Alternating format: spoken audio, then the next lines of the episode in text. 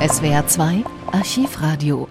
Nach der Befreiung des Konzentrationslagers Bergen-Belsen befragt BBC-Reporter Patrick Gordon Walker einen 35-jährigen Unterscharführer der SS namens Joachim Wolf. Unterscharführer war der niedrigste Offiziersrang in der SS. Wolf berichtet von seinen Erlebnissen in Auschwitz, in Dachau und in Bergen-Belsen, wo er erst seit 14 Tagen sei. Er sei entsetzt über den Zustand der Häftlinge und das, was er dort erleben musste. Am Ende bestätigt Wolf, dass viele in der SS, auch er, sich für einen Fronteinsatz gemeldet hätten, in der Hoffnung, einem Einsatz im Konzentrationslager zu entkommen. Wie heißen Sie? Unterschaftsführer Wolf, Wie alt sind Sie? 35 Jahre. Wie lange sind Sie bei der SS gewesen? Seit November 39. In wie vielen Konzentrationslagern sind Sie tätig? Bisher in drei. Wie heißen Sie? Auschwitz, Dachau und Bergen-Belsen. In Auschwitz. Wie lange waren Sie dort? Das war ich ziemlich vier Jahre. Beschreiben Sie nun, was Sie da gesehen haben. Auschwitz war ich erst als Posten in einem Arbeitslager, wo die Häftlinge ausrückten zu landwirtschaftlichen Arbeiten und so weiter. Später kam dann noch ein zweites Lager dazu, ein Brackenlager, eine halbe Stunde von Auschwitz, das nannte sich Birkenau. Und dort in Birkenau, das war als Durchgangslager gedacht, was aber später auch Arbeitslager wurde, kamen in den letzten Jahren sehr viele große Judentransporte aus allen Teilen Europas an.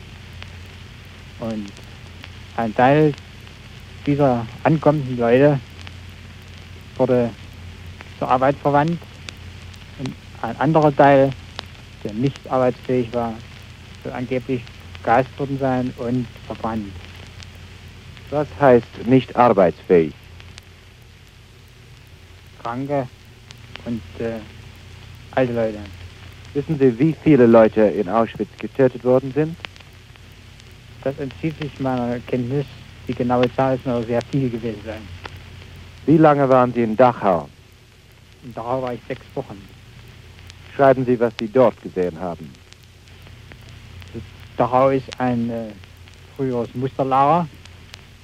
Was heißt Musterlager? Also es war eines der, der besten Konzentrationslager hinsichtlich Hygiene, Unterkunft und so weiter.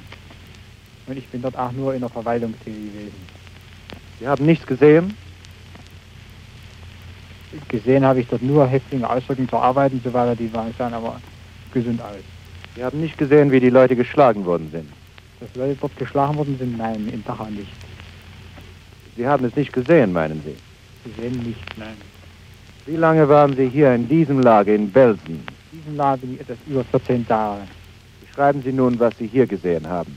Als ich dieses Lager das erste Mal sah, war ich entsetzt. Ich hatte früher gehört, es sollte ein Erholungslager sein für Lagerinsassen. Dabei war es das Christlichste, was man sich nur vorstellen kann. Das Lager umfasst an Frauen und Männerhäftlingen ca. 35.000 Menschen. Und von diesen 35.000 Menschen wird die größte Zahl in den widerlichsten und unmenschlichsten Verhältnissen. Die Blöcke, wo sie wohnten, waren verschmutzt, hatten keine Betten, waren verlaust durch diese Läuse. War die Fleckfieberkrankheit, dann der Hungertyphus, weil sie sehr wenig zu essen bekamen, fast kein Brot, nur Rüben. Und die zum Teil mussten im rohen Zustand, sodass die alle, ein großer Teil dieser Menschen schwer erkrankte und dahin starben wie die Fliegen. Ist Ihnen bekannt, dass die in den Konzentrationslager äh, verübten Gräueltaten selbst für die SS zu viel waren und sich daher viele zur Front gemeldet haben? Ja, das stimmt. Warum haben Sie das dann nicht getan?